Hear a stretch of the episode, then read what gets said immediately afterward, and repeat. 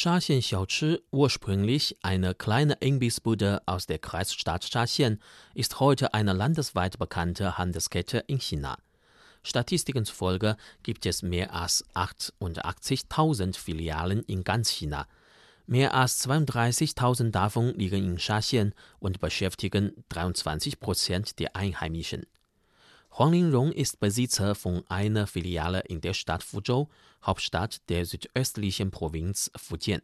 Er sagte, früher erreichte der tägliche Umsatz etwa 3000 Yuan Renminbi, 390 Euro. Während der Pandemie verlor er monatlich fast 100.000 Yuan, 13.000 Euro. Dazu musste er noch 10.000 Yuan, ungefähr 1.300 Euro, für Miete und Gehälter zahlen. Ich kann vielleicht zwei Monate aushalten, länger geht es nicht. Um die Verluste von Besitzern zu reduzieren und ihre Zuversicht zu stärken, hat die lokale Regierung der Kreisstadt Shaxian auch eine Reihe von Maßnahmen eingeführt, um den Beitragssatz von Filialbetreibern und die Miete zu ermäßigen oder auszusetzen. Zhang Xin ist ein Beamter der Verwaltungsbehörde für diese bekannte Marke Shaxian Xiaochi. Er sagte, um die mehr als 30.000 Filialen zu unterstützen, müsse die Behörde monatlich mehr als 2 Milliarden Yuan aufbringen.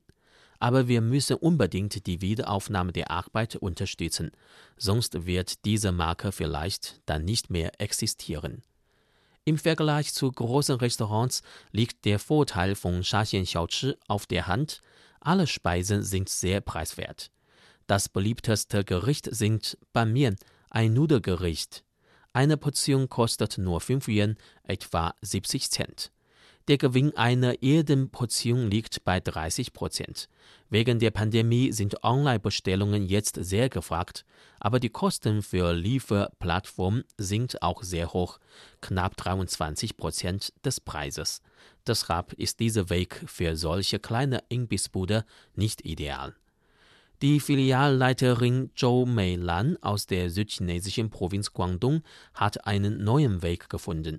Wegen der Pandemie verdienen viele Menschen momentan weniger als vorher. Billig ist also die erste Wahl von vielen.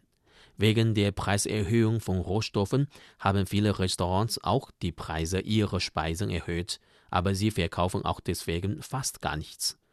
Joe verkauft die Nudeln immer noch für nur 5 Yuan und zwar direkt vor dem Eingang von Fabriken, in denen viele Werktätige Beschäftigte sind.